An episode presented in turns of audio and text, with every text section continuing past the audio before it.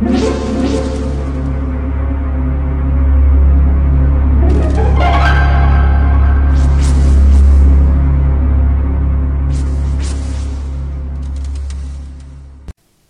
家好，我是小依依，欢迎收听一分钟破案。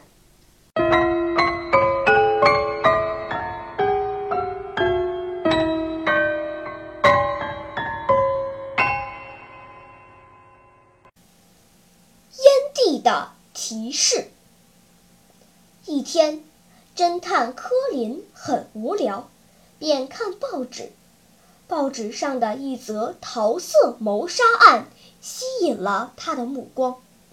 看完后，他马上打电话给警长：“你也对这个案子感兴趣吗？”“是的，快把案情说来听听。”四天前，在城郊的一所房子里，有一个漂亮的夫人被杀害了。作案时间是下午两点半至三点之间。有凶手的线索吗？目前找到两名嫌疑犯，但没有确凿的证据，无法确定谁是真凶。警长接着说：“现场的指纹和足迹都被破坏了，只是在门外的地上捡到了半支香烟，是只吸过一两口的香烟。”警长故意把“烟”字说得很重。能够确定是嫌疑犯丢下的吗？是下午两点钟左右，有目击者看到被害人正在扫院子，所以房门外的烟头一定是在那之后罪犯扔掉的，并用脚踩灭。嫌疑犯都吸烟吗？是的，而且两人正好都喜欢同一个牌子，也就是门口发现的烟头那种牌子的香烟。所以无法确定，一个是被害人的丈夫，他们夫妻感情不和，而且听说这个女人有外遇，所以她丈夫有杀人嫌疑。另一个嫌疑犯是谁？是一个邮递员，此人喜欢调戏妇女，只要看到单身女人，他就趁送信或送包裹时骚扰对方。邮递员会不会是用这种手段向被害人求爱？但碰了一鼻子灰，恼羞成怒地下了毒手呢？有可能，但没有足够的证据。其实证据已经很充分了。柯林果断地指出了罪犯是谁。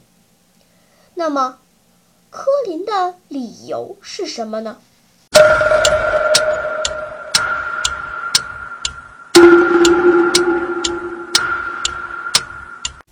你？想出答案了吗？现在是拨开云雾探寻真相的时刻。原来，柯林推断出的罪犯是邮递员。如果是被害人的丈夫杀了人，他就不会将只吸了一两口的香烟扔在门外。他会毫不在意地叼着烟进屋的。之所以将刚点着的烟扔掉，是因为叼着烟去别人家里是不礼貌的。这个对人彬彬有礼的凶手，毫无疑问正是邮递员。